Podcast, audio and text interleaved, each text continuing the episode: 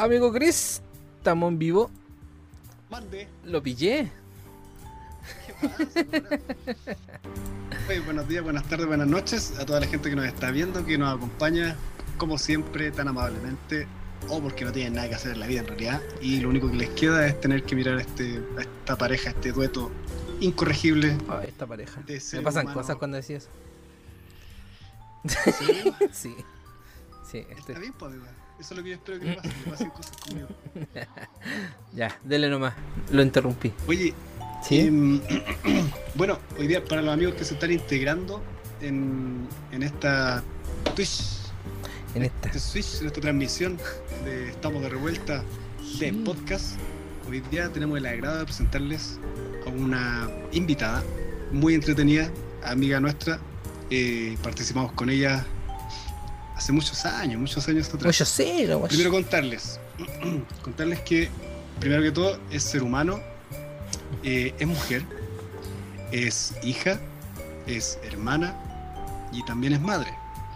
Por otra parte, es música y eh, profesionalmente es periodista.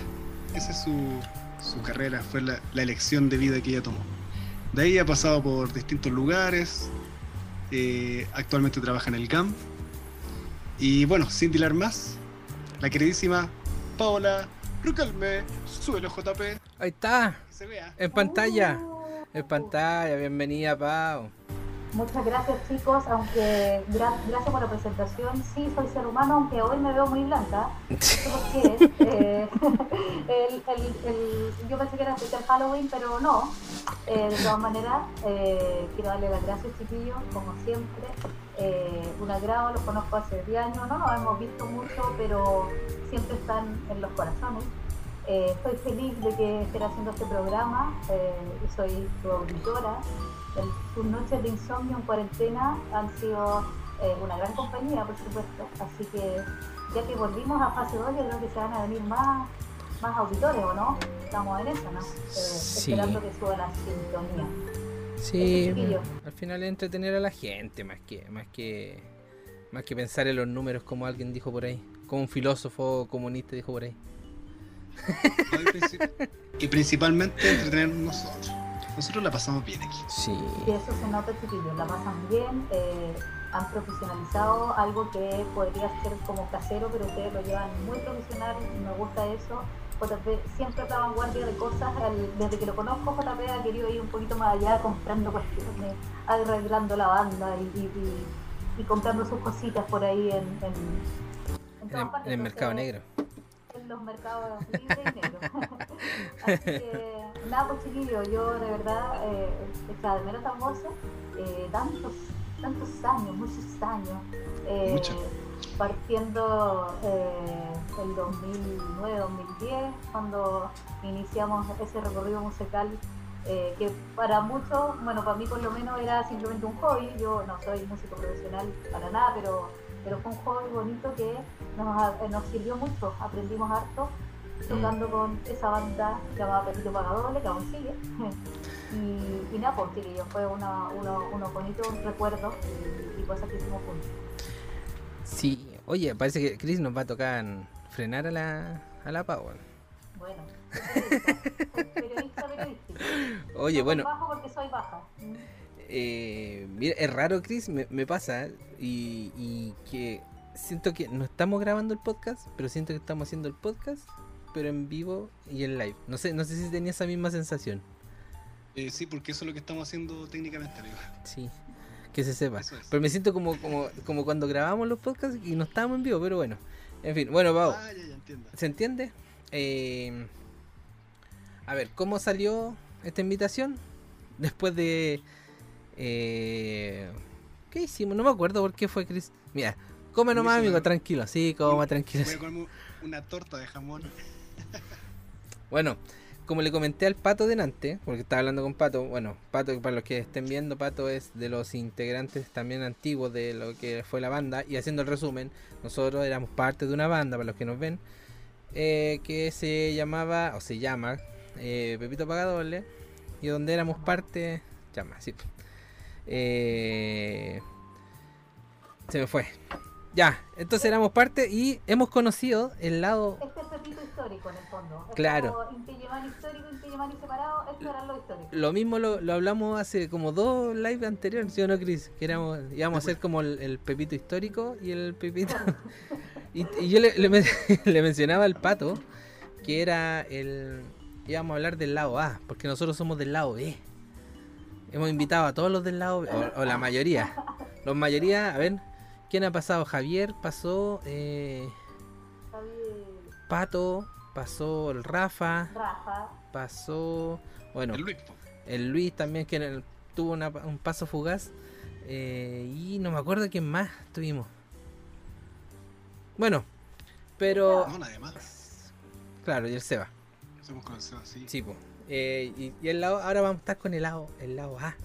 Vamos a tocar el tema de la música, obviamente, porque es parte de nuestro ADN, es parte de, no- de nuestro, nuestro pasado, actual nuestro.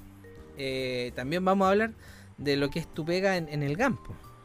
Y va de la mano, porque todo, no sé con cuál tema quiere empezar, Chris, pero yo quería tocar el tema. Ah, dale, ¿con cuál?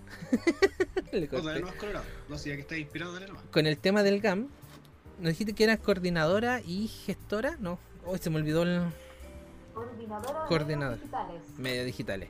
Y hace poco ya empezaron con hartas actividades en el GAM. Justo hace poco, un par de semanas, si no me equivoco, ¿cierto? Y justo hoy, hoy Hoy. día lunes 7 de diciembre, nos, nos mandan a fase 2, a toda la, la región metropolitana. ¿Cómo le afecta esto?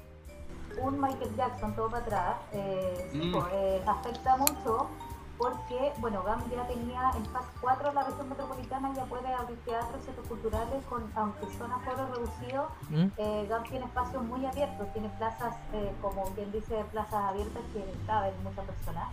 Eh, sin embargo, todo se suspende con la fase 2. Eh, la, la programación que estaba de FanFest, que es el Festival de Teatro Infantil, se suspende para el fin de semana.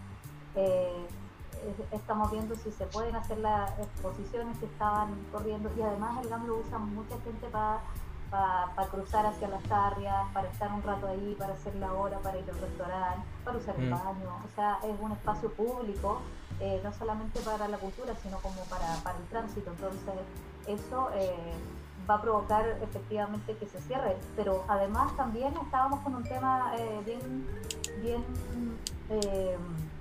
irónico, porque el GAM cierra, pero no cierra los malls. Entonces, es como, ¿por qué la cultura, la cultura siempre eh, es golpeada? Eh, ¿Por qué eh, pues, tú puedes viajar en avión? ¿Ustedes han visto que ese meme que hay como una cabina de avión y una, una sala de cine o de teatro? En, la- en el avión sí pueden estar todos juntos y viajar, pero en el teatro no. Eh, en Mm. vuelos que son de hasta más de una hora, cuando una función de teatro puede durar menos de 60 minutos. Entonces, hay algo con la cultura que ha estado, eh, por supuesto, en segundo plano con esta pandemia. Y, y en el GAM ha costado también, ha costado. La programación ha pasado a ser digital. Ustedes saben que no todo la gente requiere volver a lo vivo, eh, a, Sí. a disfrutar del teatro, entonces no es lo mismo. Yo les, les cuento que la audiencia no han bajado y en, en otros casos han subido, es, es relativo, pero, pero ha sido, eh, hemos sido afectados por eso. Porque tu- eh, estuvieron haciendo eh, obras de teatro eh, online. ¿Qué, Chris? Dígame. Disculpen que interrumpa, esto es muy entretenido. Pero, ¿sabes que yo, por más que veo la cuestión aquí en, en Twitter, me aparece todo el rato, se repite el- los dos minutos de previa, pero no aparece lo que estamos viendo ahora. Amigo, cierre la pantalla y la vuelve a abrir. ¿En serio me lo jura? Sí, amigo. Sí, Disculpe la tranquilo. ignorancia. ¿eh? Este guaso digital. Error, error de capa 8. Sí. No, no le digáis que se, se enoja. Se enoja cuando le dicen, ah, ya salió con su weá informática. Ah, ya salió con su weá informática. Eh, sí, pues tuvi- ya estuvieron haciendo. estuvieron haciendo. Claro, Obras por Zoom. obras por Zoom. Exacto, como esto mismo, esto mismo que la, la primera obra de teatro que se hizo en mayo por Zoom, eh, con un tremendo elenco, se hizo en ese formato y era muy divertido porque, bueno, yo como les decía, soy coordinadora de medios digitales, es decir, yo, a mí me toca ver todo lo que es las redes sociales, el sitio web del GAM, todo lo que es la comunicación digital y la gente al poner una obra de teatro por Zoom nos mandaba fotos de la previa, por ejemplo, cosas que no pasaban antes, de que estaban en el living de la casa tomándose un traguito, viendo la obra y nos compartían eso en historias de Instagram y eso era algo muy nuevo, pues antes no pasaba, la gente compartía cosas al final de la función, si le gustaba algo no y ahí repiteamos. Entonces se dieron otros fenómenos Además, eh, se hizo se hicieron otro tipo de formatos, se hizo el 18 Chico, que fue algo que en donde Villa Cariño fue a grabar al GAM, pero eh, por ejemplo el, concierto se, se dio por streaming después, ¿cachai? Entonces, tipo mm. cosas que tienen mucho que ver con los nuevos formatos de ahora. Y así con otras obras. Ahora van a tener que volver a lo mismo, yo creo ahora vamos a tener que volver, eh, claro, el paso atrás y estar ah, esperando porque definitivamente no se puede programar mucho. Ya este año fue muy golpeado en cuanto a la programación, todo lo que se tenía para el año se, se suspendió, entonces, eh, pero sí, nosotros estamos, al igual que ustedes, también viendo nuevos formatos, tratando de digitalizar algunas cosas, porque ese es el desafío. Eh, por ejemplo, hace unas semanas abrimos el Spotify del GAM eh, con obras de teatro, eh, lectura dramatizada de obras de teatro, entonces la empezamos a subir ahí y ahí sí empezamos a hacer cosas distintas que antes no estaban, no estaban tan pensadas. Ah, por eso me preguntaste cómo lo había hecho yo. ahora ahora entiendo todo. Gracias a, tu, tu, gran sugerencia, sí, pudimos tener algunas cosas y estamos en, pro de eso. Eh, se han hecho conciertos también de, músicos, bueno, estuvo la de Nisma Lebrán, La Pascurta hace poco. Eh, como te digo, el formato de lo van a grabar al GAM y después lo pasamos por streaming o se hace en vivo, etc. Algo, algo distinto.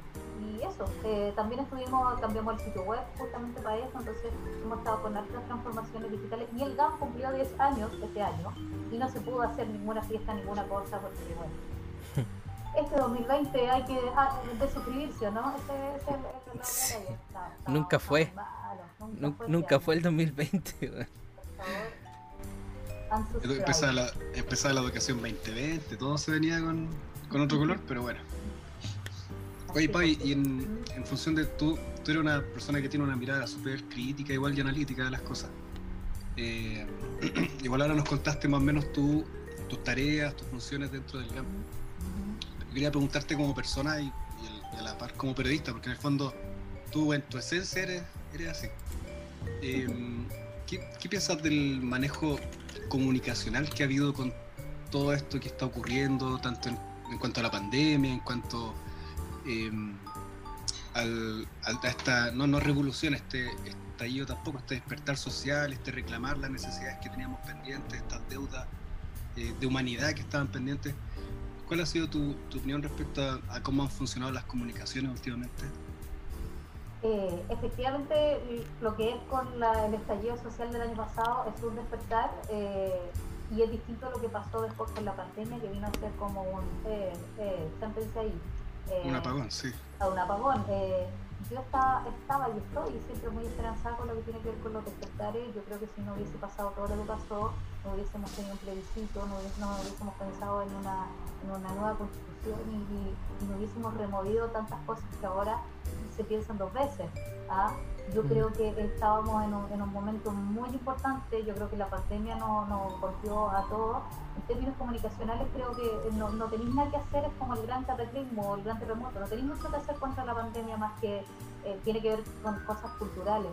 Pero sí lo que se estaba haciendo antes, eh, creo que nos faltaba. Eh, el, bueno, todo, lo que es eh, los poderes, el gobierno y todo eso no estaban haciendo mucho caso, no estaban escuchando al, pueblo y las demandas.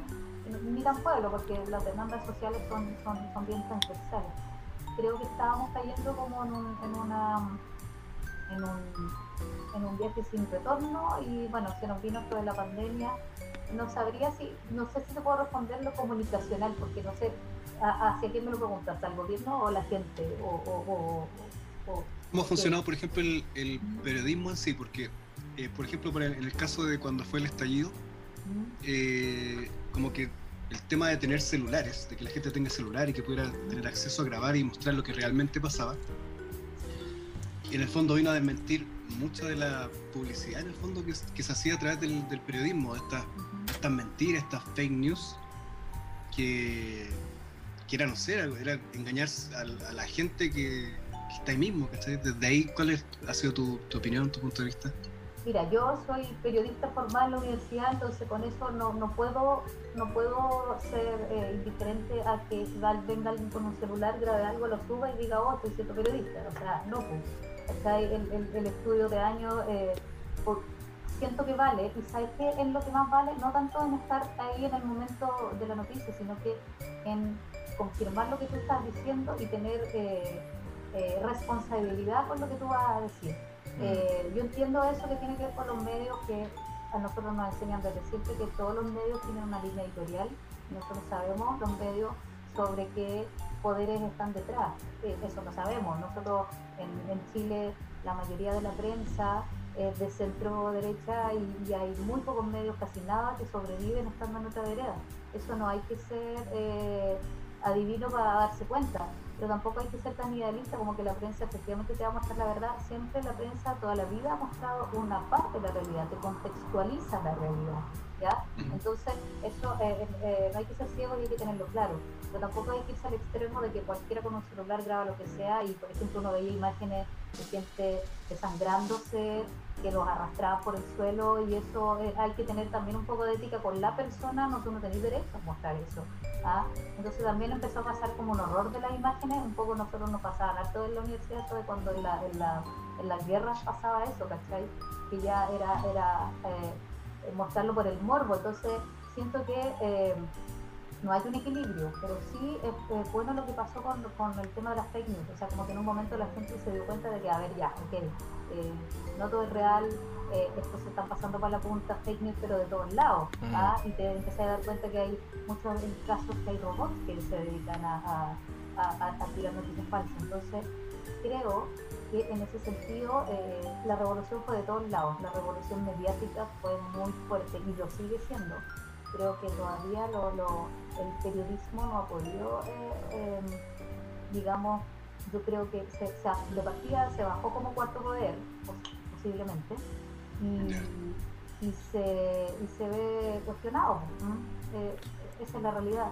Pero como te digo, yo tampoco confío 100% en los otros, como en los que son así, ay, voy a mostrarlo todo, no, porque siempre hay un sesgo, desde, desde la manera en que tú tomas el celular y enfocas. Ya tú estás poniendo tu línea editorial, entonces Mm. eh, es lo mismo. ¿Mm? Oye, y Pau, ¿y qué, qué pensáis? Bueno, con el Chris la otra vez hablamos, eh, de que esta, esta bandera de guerra la haya tomado eh, Julito César. La voz, la voz del pueblo. La voz del pueblo. Sí, pues, bueno, pero es que el rating también.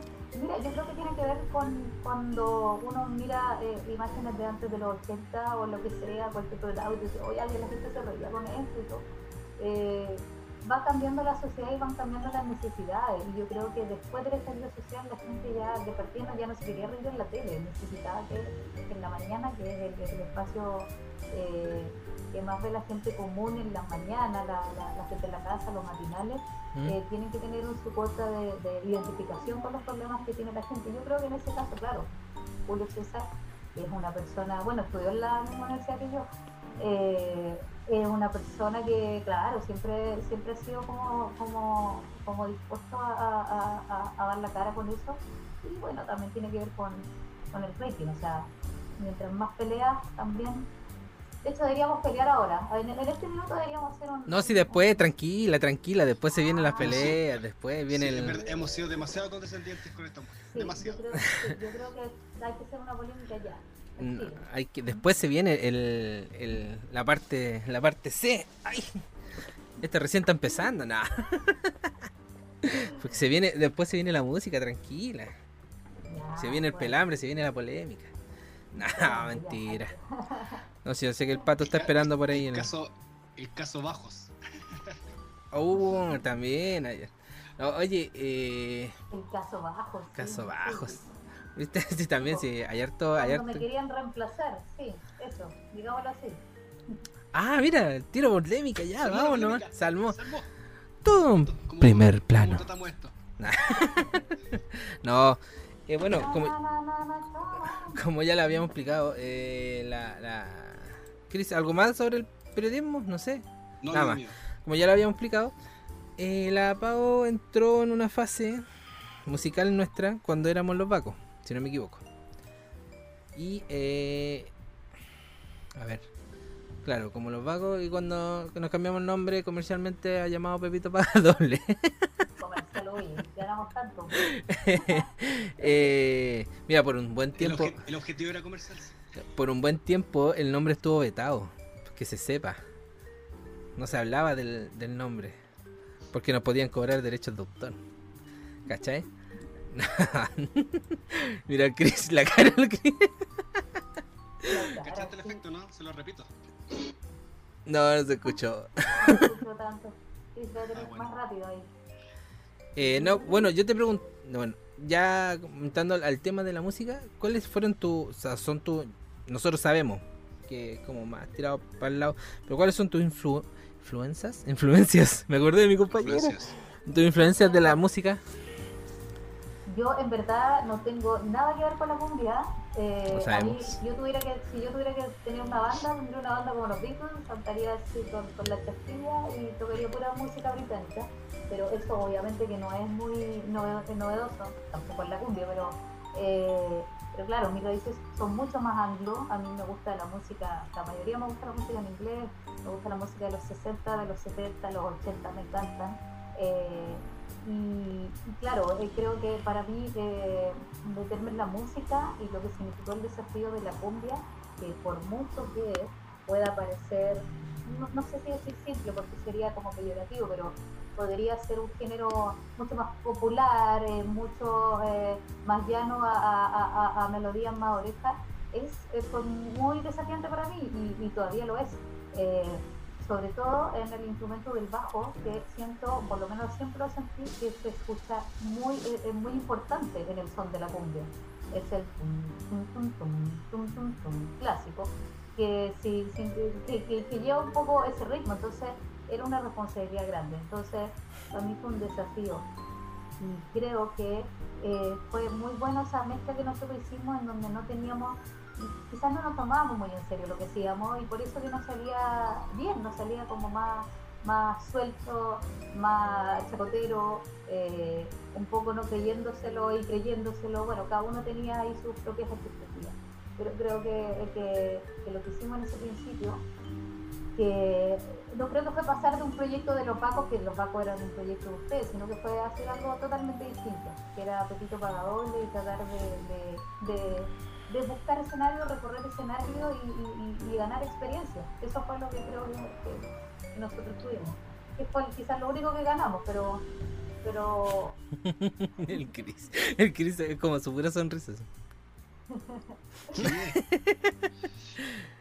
Eh, Pues sí, me causa grado, me causa grado. me No Es que igual, igual es bonito recordar, si en el fondo, como dijo la Pau, experiencia, pasamos buenos ratos, tal vez no tocamos muy bien, pero la pasamos bien igual, tomamos, bailamos, sí, eh, conocimos mucha gente. buenos.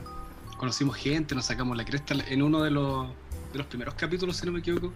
Hablábamos de los matrimonios, cuando compartimos con Jesús y otros matrimonios más, cada uno con, su, con sus particularidades. Yes. Y fue una época bien, bien encachada, bien simpática. Y Claro. muy intensa, tocábamos harto y nosotros para hacer eh, igual eh, una banda que de verdad no conocía a nadie, eh, nosotros justo caímos en medio de cuando estaba el, el boom de la nueva cumbia y aparecieron un montón de bandas que ahora ya son las famosas y nosotros estábamos ahí en, la nada. Pero sí tuvimos estos eventos para no tener ninguna trayectoria. O sea, yo siento que también hubo, hubo ahí como un, un- un punto de fe. Eh, En ese sentido, eh, creo que fue una buena decisión haber hecho casi todas las cosas que hicimos. Incluso las que uno después puede decir, ay, pero ¿para qué? No sé, cuando decimos, pucha, juntamos la plata para grabar un disco, después el disco no era como queríamos. Bueno, todas esas cosas que les pasan después con el tiempo, tú lo veías en todas las bandas pero eh, creo que yo todo, todo lo recuerdo con, con, con muy buen sabor y, y como yo estuve después y todavía sigo en el grupo, que es un grupo, bueno, ustedes saben que para mí este proyecto es más bien como familiar, para mí Pepito Pagadol es como un hijo, tengo dos hijos y Pepito es también como una, una suerte de, regalo familiar que nos hacemos siempre con mi hermano de, tenerlo ahí, de decir, pucha, sigamos adelante, qué sé yo. Y, por eso es que eh, nosotros una vez nos, pusimos a pensar, ¿cuál sería nuestra formación de Pepito así como ideal? Que, que dijéramos, ya, vamos a sacar a todos. Eh, y, bueno, sí, pues siempre están ustedes y, siempre está esa gente que como que estuvo más allá, más, más allá de como que de, los lugares, que estaba por la mitad. Entonces, mm. entonces eso, eso es reconfortante. El... Dale. Por lo menos yo lo que puedo decir es que éramos corazón. Eso. Yo creo que eso era lo principal. Cuando estuvimos siempre éramos corazón, era, era mucha garra, era, era harta amistad, nunca Finalmente las lucas para allá, lucas para acá, lucas menos, lucas más. No hablé del Lucas, no hablé del Lucas, que. Era un. quiero, quiero desodorante para no, no hablé de mi amigo Lucas que me llevó al estadio. ya, intocable, te voy a una cumbia. Sí. No, Luquita es bacán. Por eso digo, o sea, yo creo que todos crecimos un poco en eso y también éramos, no me iba a decir cabros chicos, pero yo siempre eh, éramos como, estábamos como jugando con eso y creo que nos sirvió, eh, yo por lo menos, yo todavía me acuerdo cuando los vi, yo me acuerdo haber ido a verlos tocar en, entre latas y ver que estaban puro, eh, eh, ¿cómo decirlo así? Eh, se estaban aprovechando de, lo que tenían, entonces ahí yo dije, no, ya, yo me voy a meter nomás, yo voy a hacer como la manager y da lo mismo, Fue un poco de metida. Pero claro, eh, eh, no sé si recuerdan ustedes de esa, de esa vez. Sí, como, olvidarla. Oye, ahí está, el pato nos está saludando y a la Pau dice un tremendo abrazo. Qué mujer más pro.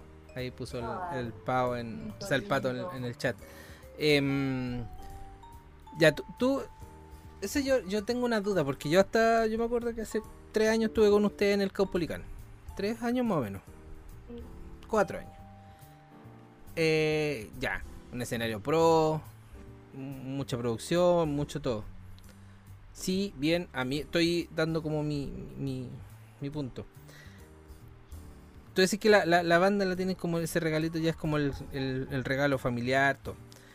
Y si tú volvieras volvieras a ahora, ¿qué es lo, nuevo que entregaría ahí como, como banda? O sea, ya sabemos que la base es la cumbia, pero ¿qué es? Porque ya Chico Trujillo ya no está. O, está, pero uno como ya, yo por lo menos me salí de ese, de ese mundo. Dios. Eh, está, en los boleros ahora, Chico Trujillo. Ya, ¿viste? Está está Santa Feria, está, ya no sé, ya han muerto, o sea, no sé si muerto, pero se han dejado de sonar varias, varias bandas que en ese momento estaban con nosotros y obviamente pegaron el salto por obra y gracia del Señor Jesucristo. Y, y ahora, ¿cuál, ¿qué es lo nuevo? ¿Qué es lo nuevo que, que ustedes harían, no sé, para decir, ah, ¿sabéis qué? Como nos dijo una vez un productor, ustedes podrían, y, y que lamento, ustedes podrían ser los escapes chilenos creo que de partida en la música no hay nada nuevo.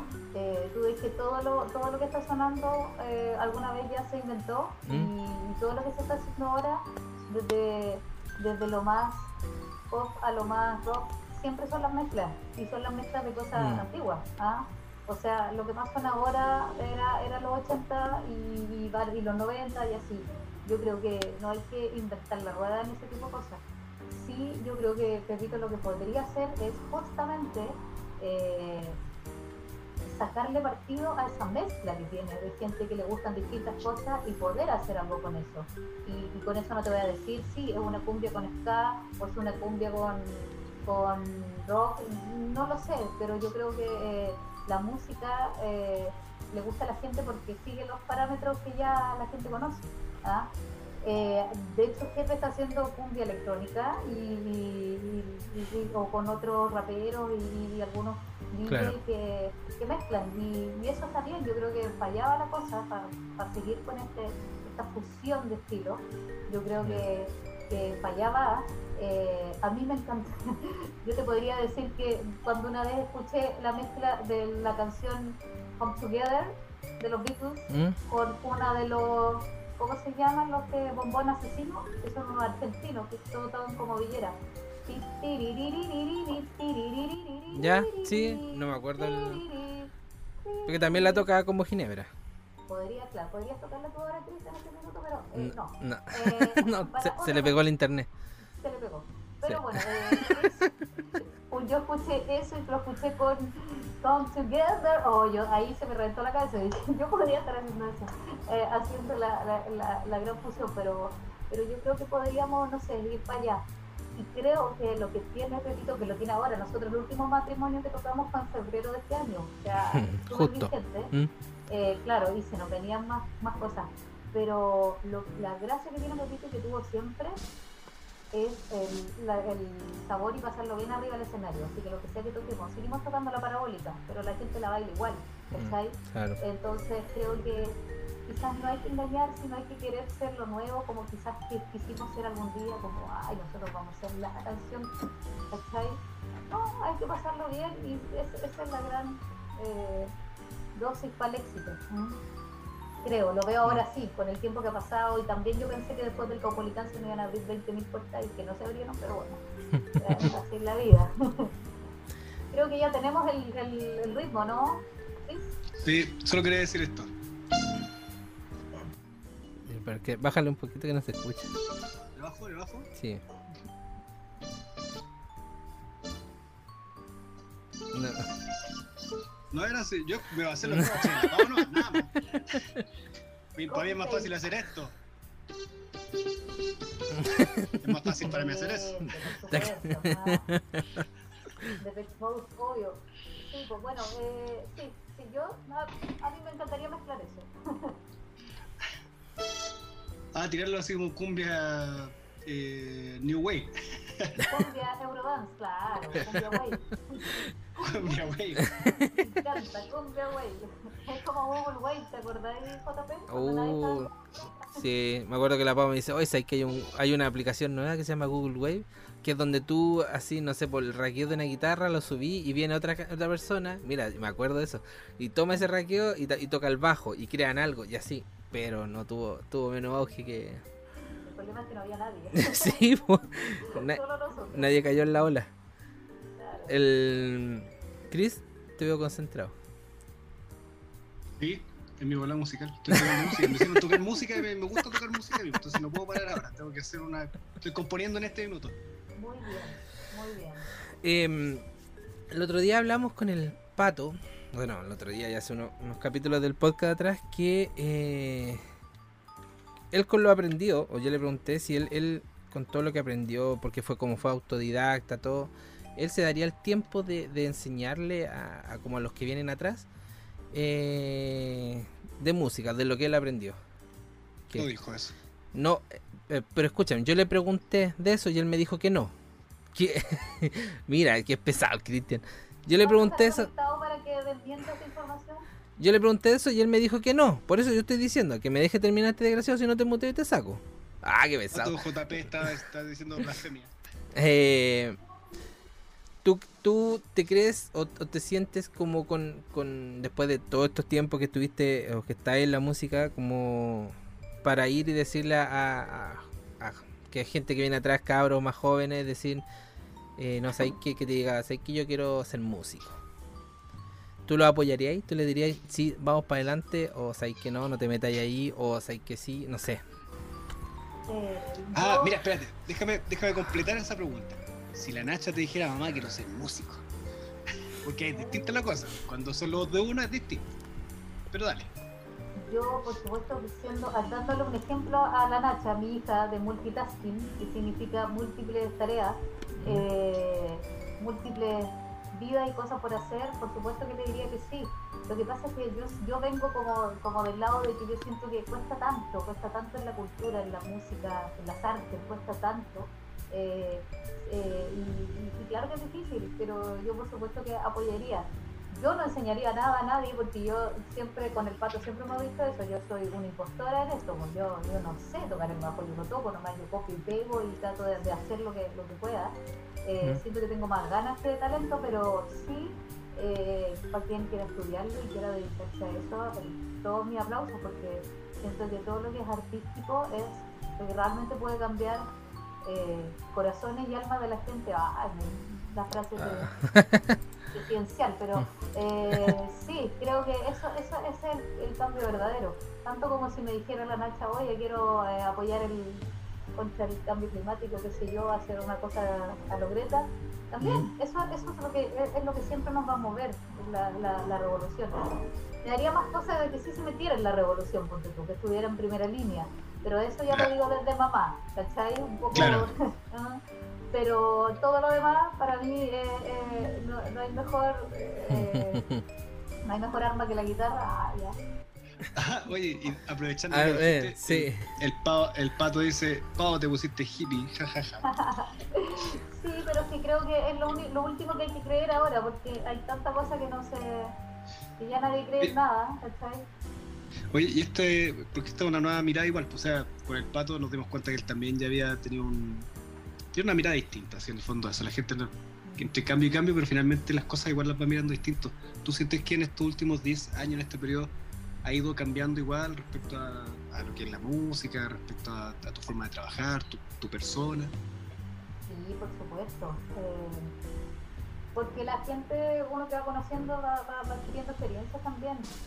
Sí, claro que sí, pero me pasa que uno se pone, entre más viejo se pone más eh, incrédulo por de todo. Como de, ay, ya, ya. No le creéis, no, que vaya a creerle a nadie, ¿cachai? Uno hasta, hasta con lo que escucha, yo por eso te digo, como que la música, si te vamos a inventar, la música que está todo inventado. Lo mismo para cualquier teoría, ¿cachai? Eso ya, porque ya la vimos. ¿ah? A- hasta la pandemia ya, ya, ya vimos el adelanto en Europa, o sea, como que ya todo está listo.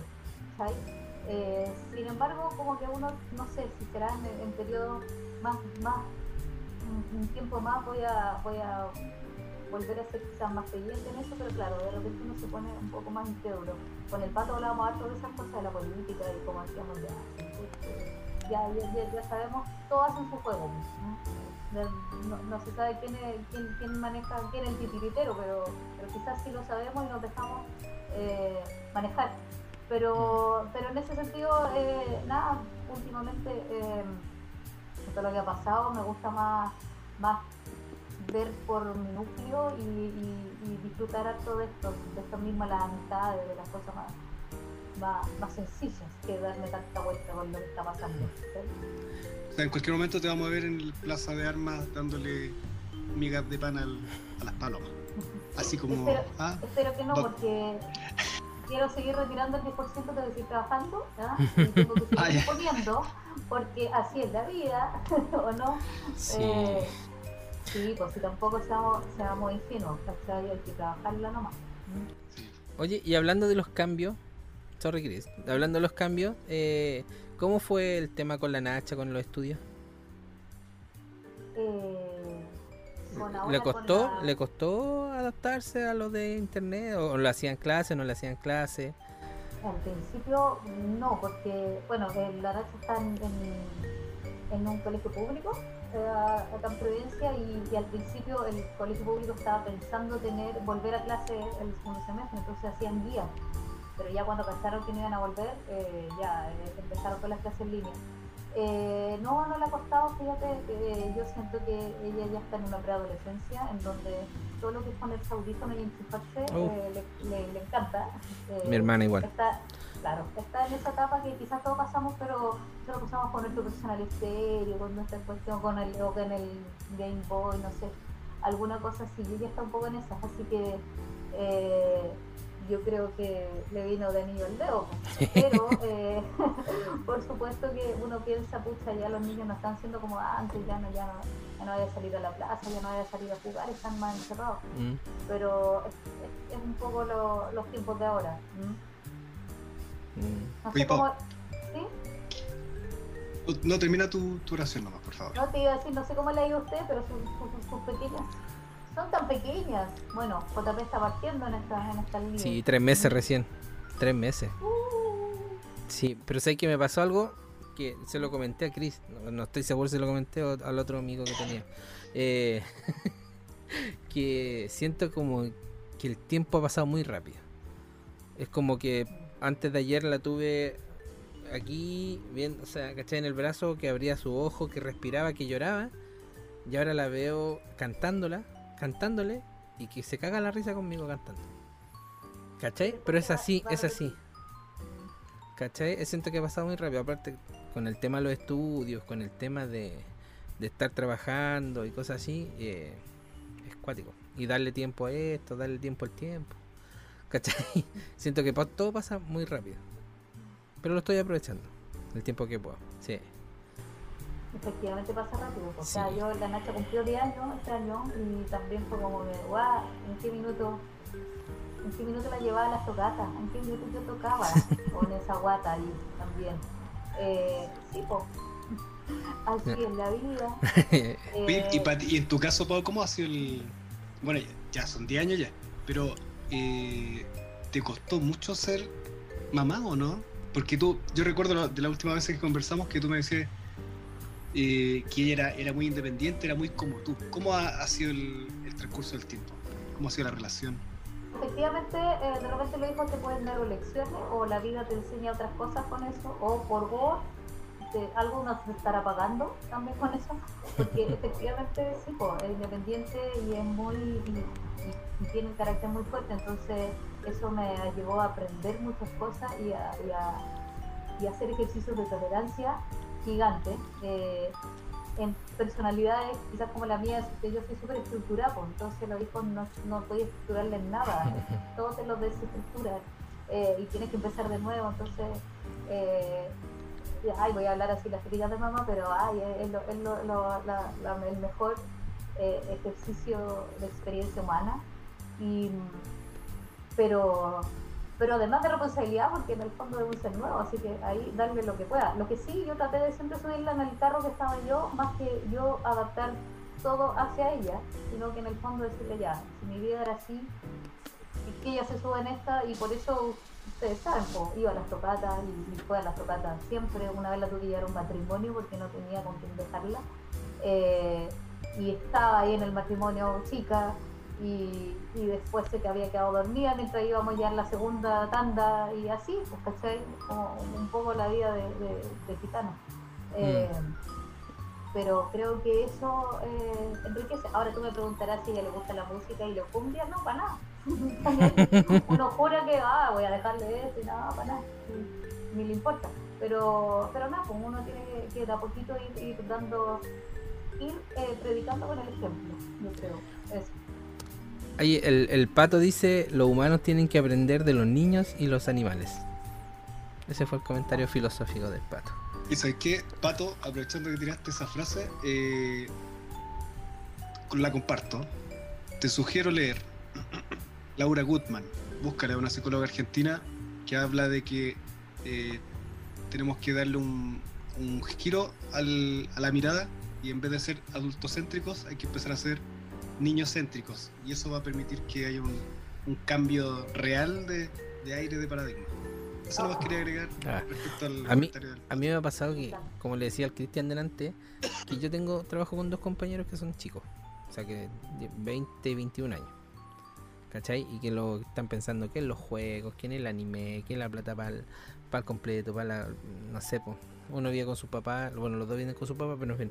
Entonces yo le decía que el Chris con, con mis compañeros sacó como el lado paternal que en algún momento voy a tener que tener con la Josefa. Entonces, como que esto me preparan psicológicamente a lo que viene. Pero tú con tu hermana también tenías un lado súper paternal. Sí, po. Siempre te, vi así como protector, ¿cachai? Sí, pero me- me pasa eso harto con. Siento que, que ya, ya con todo.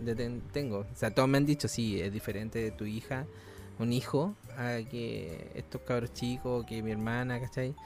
Pero sí, sí, sí, sí. Algo más te iba a decir. Eh, Chris, ¿estáis preparando algo? Te vi que sacaste el cuaderno. ¿Sí? Lo dejé botado.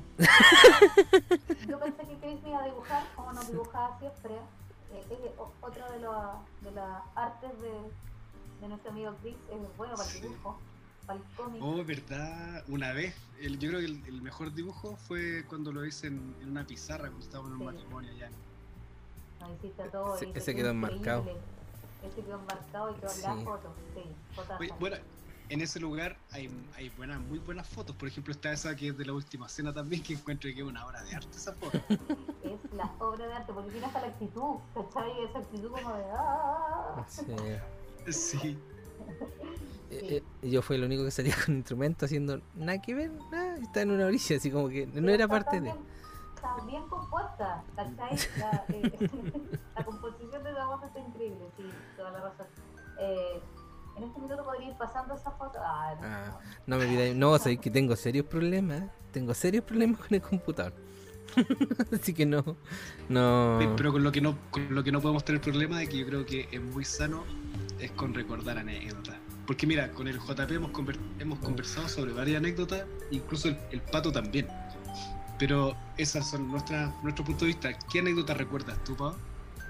Yo me, yo me reí demasiado con una que ustedes se acordaron en un capítulo que era el de ese como bautizo de los narcos. ¿Se acuerdan de ese? Sí. Sí que varios le marcó esa, ¿eh? Yo la sufrí porque en un momento pensé que repartía o nos iban a, a poner una pistola o, o- o qué sé yo.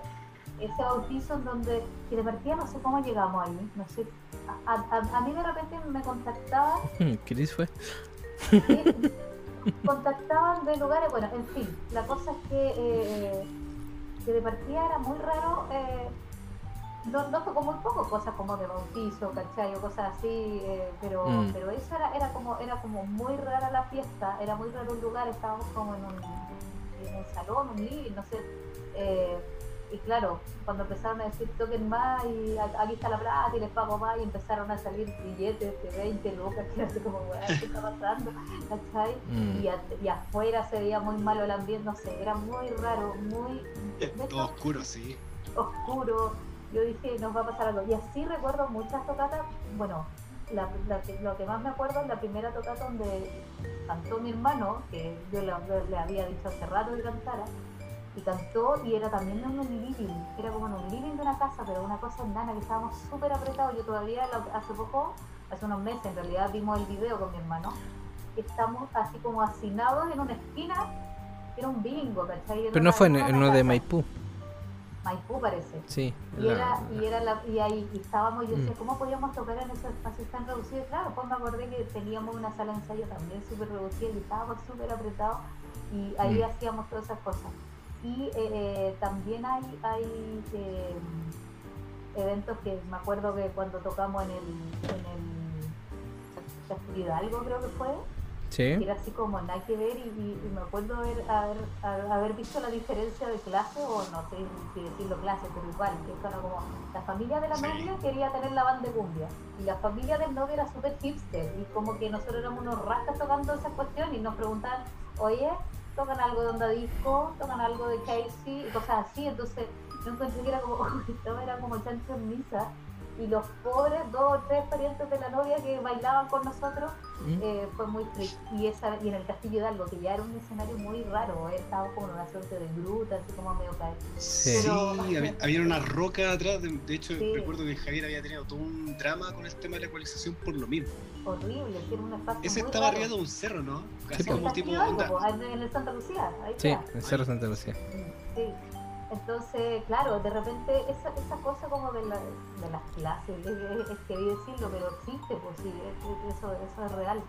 Y, y de alguna manera de repente la cumbia se veía como más eh, Juntaba las ya, clases. ya, pues, no sé por decirlo así, pero eso fue cambiando, eso fue lo bueno. Y además que Es nosotros que- tocamos ahí después de haber tocado en el, en el huevo de Valparaíso y eso fue muy bueno. Lo que, lo que nos, lo que nos cambió, ¿El, huevo? Sí.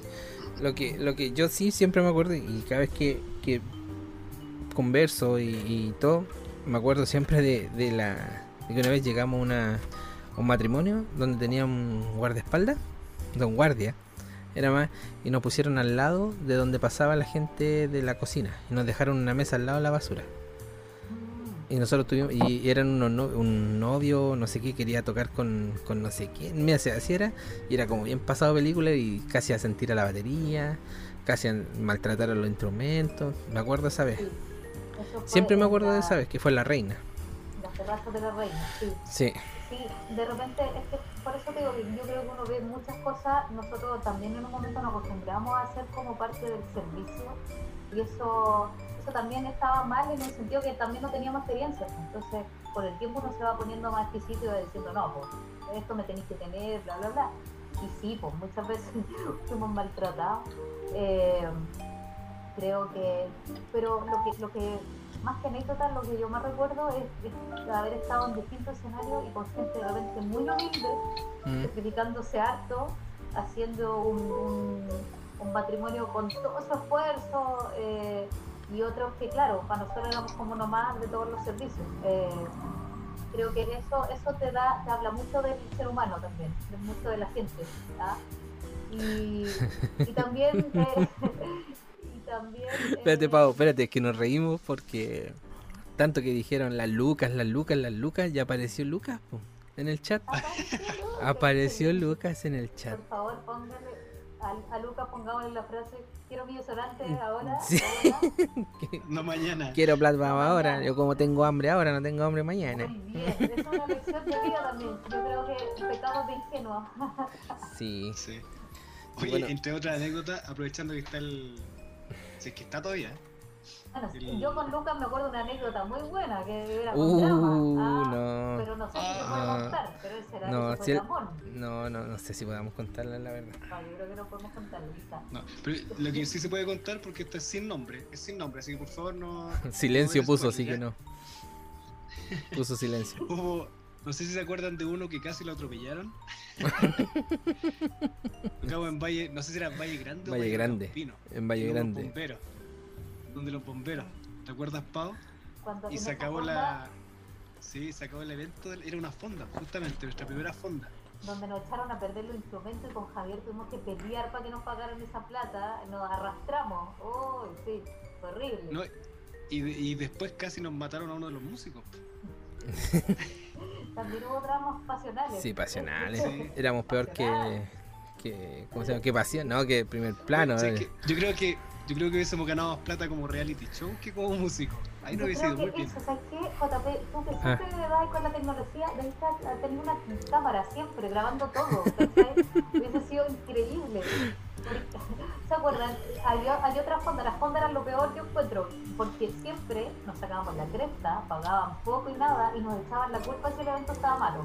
Entonces, ¿se acuerdan una fonda horrible que, eh, que nos pedían pura ranchera, nosotros no teníamos ninguna ranchera, nos pedían ranchera, nos pedían ranchera y después empezaron a bucearnos porque no tocábamos ranchera. Sí, es una, es una, fue una fonda en que no podemos nombrar, pero el personaje está aquí viendo el live. Ah, pero él no tiene, él no tiene la culpa de eso, ¿cachai? Y, eh, Eso era porque, no sé, pues, no, no, no era, era quizás no conocimiento de la audiencia, ¿cachai? ¿Para qué nos llegan a nosotros si no, no, ellos querían ranchera, ¿cachai? Y, Sí. Sí. Y al final tuvimos que cambiar el repertorio en, que no sé, Daniela cantar, tocarla en ranchera. Así. Pero, fue- pero fue malo porque en realidad no, no, no lo sabíamos bien. No, entonces, po. sí, yo creo que ahí, ahí Fue para darle el gusto a la gente. sí, y, Sí. y eran muy sacrificados las, esas cosas de fonda. Oye, Luca, gracias por darle seguir ahí al botoncito. Y ahora tenemos un nuevo seguidor. Eso nomás, eso quería decir. Ah, sí, oye, bueno, eso, aprovechando el, el vuelo, la gente que nos está viendo, por favor, síganos. Vamos a tener muchas conversaciones tan interesantes como esta. Y también vamos a tirar la talla y todo eso. Así que por favor vayan sumándose a este. No, a este humilde, no, a este gran podcast. Estamos de vuelta que va creciendo de a poquitito, o sea, trabajo de hormiga, pero va creciendo. Sí, hemos crecido. Hemos crecido. no sabía qué más decir. Porcentualmente hemos crecido. Sí, ya dejé de ver la, la, la estadística, la verdad, pero sí hubo un, tuvimos un capítulo que causó furor, que fue con una sexóloga, que la tenemos más que recontra invitada acá, y hay varias gente que está esperando ese capítulo. Arrasó, causó, causó muchas muchas cosas por dentro. Pau, ¿alguna, sí, ¿alguna anécdota más que se te venga a la mente en estos Eh, momentos? Yo recuerdo eh, cuando tocábamos en las universidades, tiene eh, mucha tiene mucha mística porque en la universidad siempre eran horarios terribles, eran esos horarios que eran las 12 del día, A las 13. cuando teníamos que mover Sí. todas las 3 de la tarde, y en realidad era para nada, porque era así como, oye, buena onda los cabros, pero creo que eso, eh, no se imaginan, con, que a mí me llamó gente después, así como, oye, nos vamos a casar ahora, y yo me acuerdo que los vi en la universidad no sé cuánto, así, ¿cachai? Es, es- es- es- increíble lo que, lo que sembráis, a propósito que ustedes están hablando que de a poquito van subiendo con el podcast, se va sembrando de a poco. Eh, en la universidad tocamos harto, las semanas mechonas, todas esas cuestiones, siempre quedamos para la cola y creo que quizás la más buena fue cuando tocamos en la U, donde tocábamos con el gallo Choromandinga, ¿se acuerdan de eso? Claro. Ay, era así como, oh, tremenda cuestión para nosotros, pero igual, ¿pensai? Era Eh, un buen drogadicto.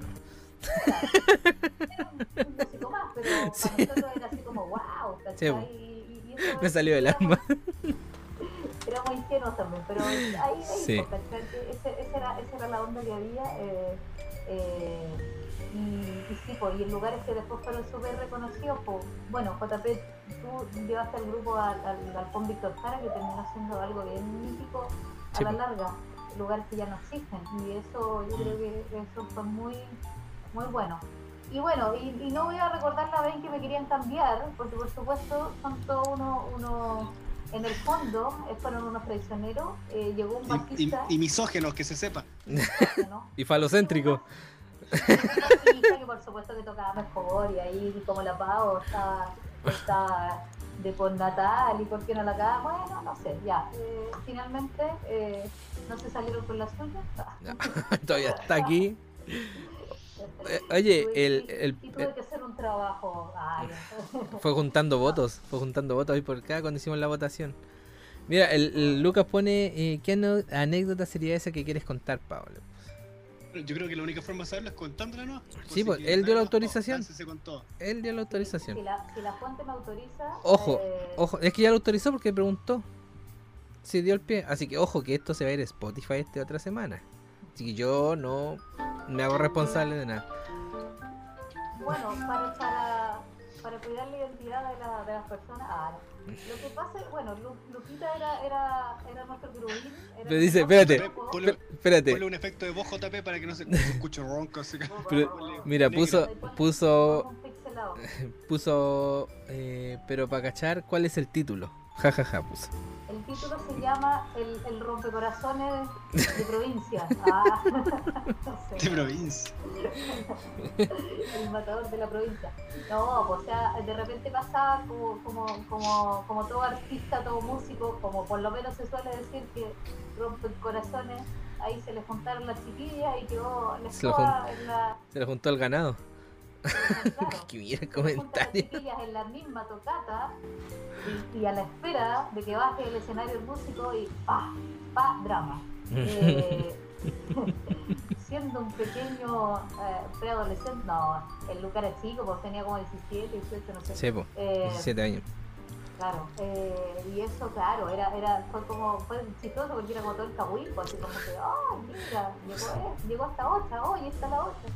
Y llegaron todas, todas. un poco Sí. así. Sí. Eh, Era popular el joven. era popular, pues, claro, entonces era, era ahí de teleserie. Mira, que, tenemos otro seguidor ahí. Muchas gracias, Rodlab. Bueno, que ya nos sigue, ya ese, ese seguidor es, es- A ver, ¿qué dice? Ya, eh, Rodlab 1970, y- ¿mm? que ya lo conocemos con el Chris, que nos acompaña en todos los live. Muchas gracias Y por gracias, seguirnos. Roland, por estar ahí. Gracias Sí. por acompañarnos. Roland, No, Rodlab. Ro- Rotlab. Sí, mira, dice el Lucas ahí, dice cuando conocí el sexo, ¿viste? Sí, siempre llega un, un- un- uno que se pasa para la punta en los comentarios. Siempre llega uno. Eliminado. Eliminado. Pero no, pues Luquita, tú sabes que, bueno, es que con el Lucas también eh, me acuerdo que hicimos el primer videoclip, ¿se acuerdan cuando hicimos ese video? ¿Se acuerdan cuando fuimos a Valpo y Mira. grabamos ese video y fue terrible porque El- lo habíamos perdido? Sí, mira, mira, el, hace dos viernes atrás más o menos lo vimos, lo recordé porque porque Yo no em, estaba, así que me, me salgo de aquí. No estaba en ese minuto. el mismo Rodlab nos dijo, oye, ustedes podrían poner como sus inicios. Y pusimos aquí en, el- en vivo un, un, un video de los vacos, de la bebida juego de las mujeres. Y después pusimos el avance, pues, y el Chris pues dijo, oye, pone el, el pigüelo, el video oficial. Ya lo puse. Y, le digo, oye, Chris, ¿te acordáis que fue bacán ese día? Y me dice, no, pues si yo no estaba, pues. Y yo, ¿en serio, Chris? Sí, pues me dijo. Ya. Ya vuel- vuelva, Chris, vuelva nomás. Y sí, po, sí, po, ya sí. Yo volví y le arreglé al tiro la canción. Se la arreglé. Hay que decirlo. Hay que decirlo humildemente, se la arreglé al tiro. Recuerdo cuando Chris una vez dijo que se iba a retirar de la banda por un tiempo, así que no- nos quiso pedir un tiempo. me acuerdo haberle rogado, Chris, no te vayas, nos enojamos, me acuerdo, era como, no te voy a hablar nunca más por esto que estás haciendo. Así, esa vez Sí. como weá pasional, así, ah, no me hables más. Y después volviste, ¿cachai? Y fue bacán. Pero, Se hizo de rogar. tipo, no. Recuerdo en mi depa, bueno, que ya no vivo ahí, eh, fue- eran las reuniones, las reuniones para o, o, o sacarnos los ojos o arreglar toda la Sí. cuestión. Era así como terapias de pareja. Ya, Era, vamos era más no odiarnos.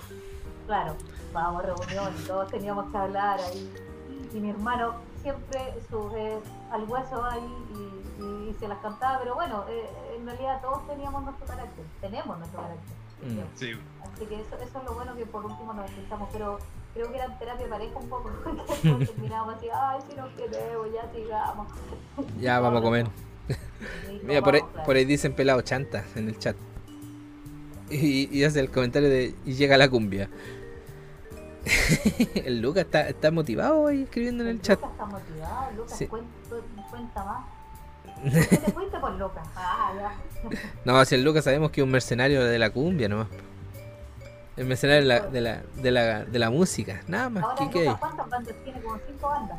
Sí, sí tiene harta banda.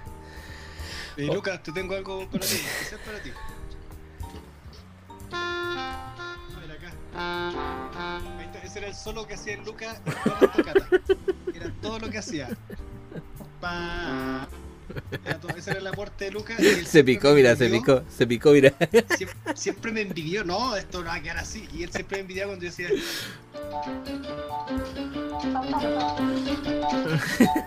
a la velocidad de la- los dedos más rápidos de Chile, que se sepa. El mejor solo de, de la banda, siempre ahí, los teclados. Oye, yo, yo me acuerdo una anécdota así mía, pero ustedes no se van a acordar porque yo, yo fui la que la sufrí. Una vez que tocamos con una Teletón de Quilicura, no sé si estaban ustedes. sí, Ya, pero bueno, Teletón de Quilicura, que se acuerdan que ese escenario igual era grande para nosotros. Uf. Ahí había, se juntaba mucha gente. eh, me acuerdo yo haber subido con el bajo y no me funcionó. eh, y no funcionó porque tenía una pila que no funcionaba. Bueno, en fin, la cosa Mm. es que me dicen ya, me pasan otro bajo. Toma, usa este. Y era uno de cinco cuerdas. cinco yo con cuerdas, sí. Yo con suerte podía tocar el mío, que me lo sabía de memoria, porque yo no, no, no, no soy erudita en la música, entonces yo toco de memoria. Tenía la nota en el traste. se- notas ahí, tan, claro. Y Yo, muy memoria fotográfica, y me pasa el otro, y es como, no, la cosa. Así que al final, bueno, mi hermano le pegó un par de certezas al bajo y funcionó. Funcionó. No me pude mover en toda esa tocata. Así. O sea, de lo nada que yo me movía, porque en realidad yo soy como la gótica de la cumbia, así como, ah, todo así. Con el pelo en la cara, Claro, así, pero tipo en la el aro. cara, así como tipo el aro, y todo lo otro, guau, ya que llega la cumbia y yo así. eh, y ahí fue peor, no me pude mover porque si me movía la cuestión dejaba de sonar y así, y la sufrí, eh, acu- la peor tocata y no miraba nada, así, fue terrible. Y eso fue en fue la primera vez que tocamos en la Teletón. La primera, porque después tocamos otra vez eh, también en Quilicura, años Y, seguidos. y otra que tocó el Rafa también. pues bueno, del Rafa también me acuerdo la primera vez que tocó en un supermercado. de En el- igual en el Montserrat. En un Montserrat, sí. Fue medio ridículo tocar en un supermercado al final de las cajas, no sé para qué, no sé cuál era la idea. de- El Claudio, fue el Claudio. Ese weón, ese weón fue. No, yo creo que fue el cabro, que, el cabro que estaba en Santa Locura, parece que me llevó para allá. No, si fue el Claudio. Y, y ahí tocó el Rafa, po, y el Rafa entonces todavía no se sabía las canciones. fue terrible como sonó, pero, pero da lo mismo en realidad. sí, fue muy chulo. Oye, ahora que mencionaste Santa Locura, ese cabro, hasta ese cabro tocó con nosotros y nosotros finalmente nos hacíamos amigos de- del portero y lo metíamos a tocar a la banda un rato de todo el mundo. el Santa Locura fue el lugar, sí, yo siempre digo como fue como nuestro de Cavern, la caverna de Pepito, en donde todas las tocatas eran ahí, Mm. decíamos lo que queríamos, inventábamos cumpleaños, qué sé yo, lanzamientos, pura lo que queríamos, ¿sí? ¿se acuerdan? Salíamos con cotillón, Sí, que estábamos, y eso que no, y eso, el grupo no se drogaba en esa época, ah, ya, Ahora nos pusimos más psicodélicos. ahora, Dice, éramos como los anti, los antimúsicos, po. Eso, sí, no, nunca he reventado, o sea, algo que puedo decir yo de verdad, yo siendo la única mujer y, y- y tratando de poner, entre comillas, la gordura, en el grupo nadie se reventaba heavy, de verdad, sí. El, la única oveja negra el pato, bueno, ustedes saben, pero cuando íbamos a... ¿Pero para qué, po? ¿Pero para qué, po? Mira, si en uno de los capítulos antiguos también del podcast, ahí, claro, desmentimos que, que éramos los. O sea, éramos, pescábamos los instrumentos, descarga, o sea, dejábamos tocar, nos de- desarmábamos, cargábamos y nos íbamos. po. Los Claro, peores músicos de la vida. Peores, Al otro día nadie sí estaba así como realmente mal, así muerto como para decir, ay, no puedo tocar, no. Mm, Fue sano. sí. Ahí pone el, el Lucas puso la cuna de la bohemia, puso el Santa Locura. Mira, Sí, Y en. Quilicura también. En Quilicura igual, pues, ¿cómo El se llama el de el Quilicura? Costa Azul. El Costa Azul, ahí, ahí había otro amigo más del JP también que tocaba el guiro a veces con nosotros. Oh, no lo Hicimos nombré. cada cosa. Sí. Pescamos cualquier borracho por ahí y lo invitamos a tocar. Oye, bueno, han estado, ha estado eh, entretenida la anécdota. Un poquito de, de la vida de la Pau, del lado de la, del... Ay, la música. Gracias, amigo. Deja bajarle un poco a la, a la base. Yo, yo- yo te relleno, amigo. Ya, dale, gracias. Eh, Pau, te- ¿qué te acuerdas de esto? Viejos tiempos, ¿no? La liga. La liga, muy bien. llega la liga. Mira, mira, antes, antes de cerrar, el Lucas menciona una que yo creo que todos nos acordamos y la hemos mencionado en algún algún momento. Fue cuando eh, el Claudio nos dejó tirados, dice, un par de horas antes de una tocata y sin las partituras. En el Costa Azul. En el y el Costa Azul. asumió, asumió toda la. Sí, fue el primer la- Costa Azul, la- la que el Cristian no estuvo. sí. En el primer Costa Cristian Azul el Cristian no estuvo, no. Yo tampoco estaba porque ahí estaba el Rafa. Pero. Sí. Bueno, yo sí. eh, De hecho, mira, eso, eso mismo yo creo que tiene el valor de, de todo lo que uno se sabía reponer y todas las cuestiones. El- bueno, yo tengo igual cariño por toda la gente. Claudio, como sea, siempre, por lo menos, eh, no- nos apoyó en otras tocatas. Y, y esa vez sí, pues, nos dejó ahí tirados. eh, y como nos dejó tirado el pato para el disco. Uh, Ya, papá. Eh, no, pero.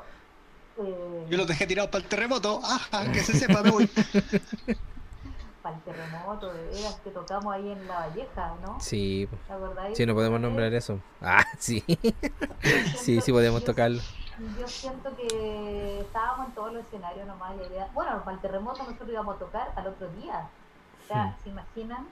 Eh, íbamos a tocar en Lomas de los Aguirre.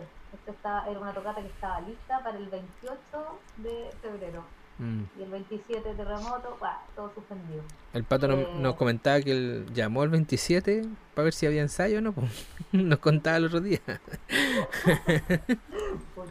El pato, es un plato. Yo, no, el pato es, es max- máximo.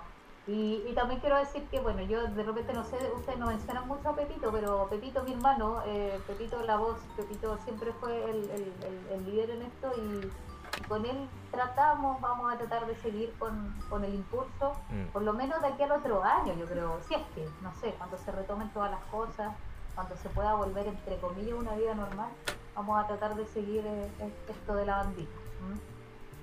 Mm, sí. No Buena, buenísimo. Ah. Ah, síganos. si están en Véanlo en Spotify, po, están en Spotify. en Netflix. Oye, pero yo me acuerdo que había un, había un, en la tocata del, del, del Caupolicán, estaban haciendo un documental ustedes, po.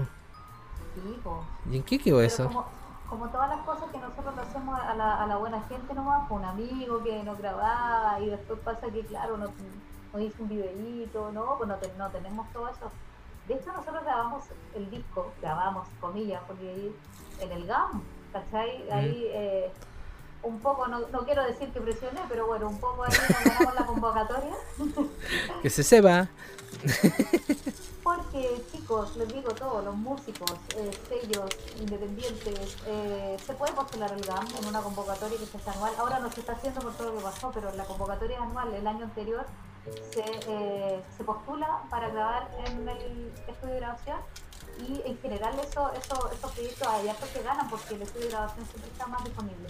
Y nosotros grabamos ahí y eso está ahí para mezclarse, o sea, quedó ahí un poco tirado, entonces hay tantas cosas que nosotros no hemos terminado, como si tú no hemos terminado esa idea documental, no hemos terminado, todo nos ha quedado un poco ahí, porque también la vida, ustedes saben, mi hermano tiene niños más chicos, eh, la vida te lleva de repente a tener otras responsabilidades, Sí. la pega, entonces como que de repente esta idea de banda, hijo más chico, hobby, eh, empieza a quedar más atrás. Pero yo creo que tal como ustedes, porque me imagino que la música sigue ahí, el Chris todavía tiene ahí su teclado, La música no, Mm. no hay que dejarla, pues, hay que tenerla ahí, aunque sea un rato, pero, pero creo que eso, eso, eso hay, que, hay que hacerlo. Así que yo espero poder retomar la banda, espero poder tener una celebración de 10 años, 12 años o 15 años con los históricos, con el patito, con el Lucas que está ahí, o sea, con todo. Si, si fuese para mí un sueño, sería tener, hacer una gran tocata con todos los que han pasado por Pepito. Para mí sería el ideal. Incluso los enemigos. Ah, ya. Ah, ya, lo mira ahí. Ya, ya, ya, Incluso ya, la, ya. oposi- la oposición. La oposición también. Incluso con todos los bajistas. Con ese bajista que ustedes querían cambiar también. Oye. Oye, ¿cómo serían de, de malos esos bajistas que están los dos en Alemania ahora? Tuvieron que buscar No, en en otro lado. Alemania. Sí. Mira, el otro no sé porque yo no lo cachaba tanto en realidad, pero el Rafa para mí es un bacán. ¿Cachai? El, el Rafa, con, toda, con todo lo que le da color en las redes, eh, yo lo quiero caleta. Sí. Sí. Oye, Pau, eh, bueno, queríamos agradecerte. Ya tú nos contaste que igual tenías que trabajar y todo eso, y Sí. que es importante que recuperar energía. Yo creo que nos regalaste un, un momento súper grato, muy simpático, Mm. pudimos conversar a poto pelado, a calzón quitado, y, y estuvo entre y recordamos varias cosas bien simpáticas. Sí, Así sí, que, por mi parte, por lo menos te, te quiero agradecer que hayas estado. No sé si quieres dejar algún saludo o de dejar tu Instagram, no sé, para que la gente te siga o si tiene algún interés, algo que mencionar. Pau Riquelme me pueden seguir. En realidad mi Instagram es bien personal de la vida privada, pero bueno, quizá eh, si a alguien le puede interesar. Pero lo que más a mí me interesa decirle, chiquillos, es que eh, pasamos, ¿cuántos años? Cuatro, cinco años eh, de la vida eh, y eso y eso se recuerda, es como cuando uno recuerda el colegio, recuerda, eh, qué sé yo, la básica. Para mí esos años también fueron, fueron harto de eso. Eh, deseo y si es por mí creo que lo voy a hacer algún día hacer una tocata y reunirnos todos eh, con toda la gente que ha pasado en Pepito y, y sería muy bueno. Y nada pues chicos eh, eso. Que, que siga la Esa- como diría mi hermanito. Oye, sí, pues Pau, muchas gracias por tu tiempo, de verdad. Sabemos que, como dijo el Cristian, es tarde, tienes que ir a acostar. Y nada, pues, eh, para los que están aquí en el chat, nosotros vamos a seguir un ratito más. Uno, un ratito más y contándonos algunas cosas. Y esto va para el podcast. Los que estuvieron, tuvieron el, el- la primicia de escucharlo antes y de verlo antes. Así que esto se va el lunes para el capítulo número 4, si no me equivoco, de la tercera temporada. Ya que Spotify Sí, no está, no está pagando Spotify. Sí, claro. Excelente. Y sigan y sigan nomás a los chiquillos porque en verdad eh, de las subjetividades eh, salen las cosas, ¿cachai? Así Sí. que yo eh, los voy a seguir también ahí difundiendo. Sí. pues. Bueno, si nos va a escuchar el tío, el tío o la tía Gam, bienvenido sea. Sí, por supuesto. Sí, que se haga el milagro de Navidad. Ya, que tenemos, ya. Ya, pues, Ya, pues Pau, muchas gracias.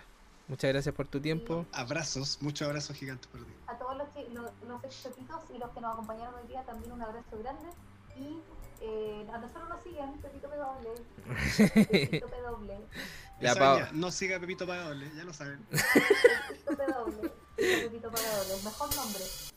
Y bueno amigos, como saben es un live y por ende no podemos hacer el cierre como corresponde a nuestro invitado. Así que nada, pues los, dejamos eh, invitados a que nos sigan en las redes sociales, en Instagram, en YouTube, en Spotify como estamos de revuelta y también acuérdense en twitch.tv slash estamos de revuelta. Estamos haciendo los live, los lives eh, lunes, viernes y por ahí un- uno que otro día al medio. Así que nada, los invitamos a seguir. Muchas gracias revoltosos, eso es todo, nos vamos.